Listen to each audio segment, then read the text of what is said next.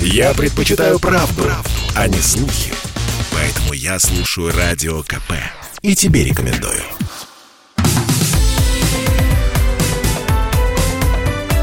Как дела, Россия? Ватсап-страна! Дефицит мигрантов в России привел к повышению зарплат разнорабочих. За год число вакансий на сервисе в сферах транспорта и логистики выросло на 136%. Ну и эксперты, значит, нашли э, э, причину, почему подорожали продукты. Объяснение такое. Это рост расходов, которое обернулось повышением цен.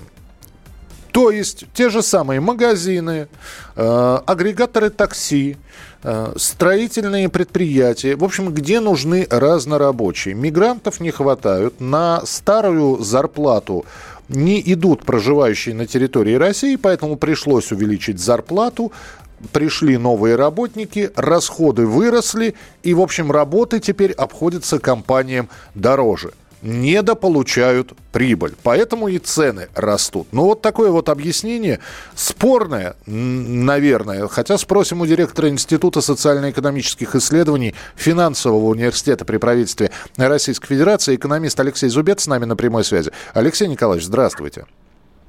Добрый день. Э, то есть вывод такой. Э, работодатель который вынужден, ну, чтобы не приостанавливать работу, пока притока мигрантов нет, нанимать своих, но за большие деньги, не хочет терять, э, не, не хочет нести дополнительные расходы, и поэтому он их зашивает в цену товара. Вот насколько это правильно и правда ли? Ну, во-первых, э, вот мы тут проводили небольшое исследование относительно присутствия мигрантов на территории России – ну, в частности, с использованием такого показателя, как денежный поток переводов за границу, так вот он точно не упал. вот, и скорее он даже растет.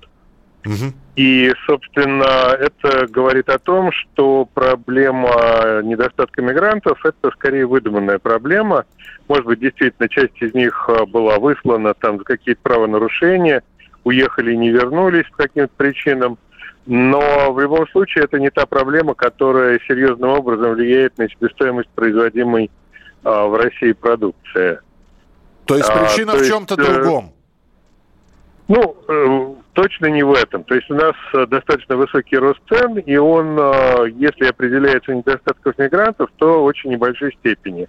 А что касается повышения зарплат разнорабочих до того уровня, на который, собственно, россияне готовы идти работать, вот, то это, конечно, хорошо, потому что даже если это сопровождается инфляцией, огромное количество людей, которые были вытеснены с рынка труда потом мигрантов, нашли работу снова, они социализируются, повышается их покупательная способность, а количество производимой и продаваемой продукции российской экономики растет, то есть ну, в инфляции в данном случае бояться не надо – если мы имеем экономический рост и рост доходов, сопровождающийся какой-то инфляцией, но лучше, чем рост опять лучше рост на 5% с 15% инфляции, чем нулевой рост с 2% инфляцией, который очень нравится Российскому центральному банку, потому что у него целевой ориентир – это борьба с инфляцией, а не экономический рост в России. Поэтому вот все эти стенания по поводу того, что инфляция – большая, я бы их отнес как бы в сторону, осмотрел на рост реальных доходов.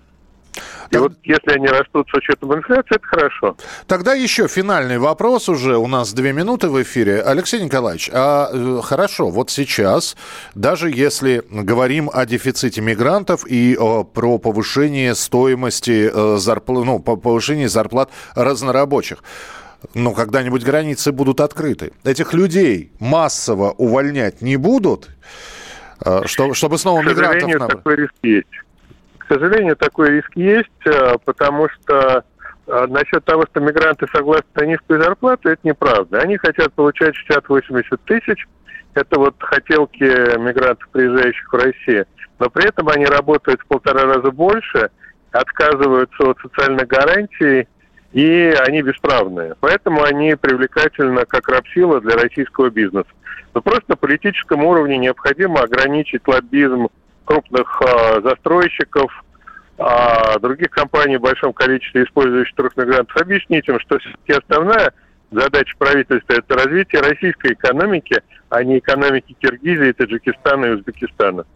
Спасибо большое за комментарий. И с нами на прямой связи был Алексей Зубец, экономист, директор Института социально-экономических исследований Финансового университета при правительстве Российской Федерации.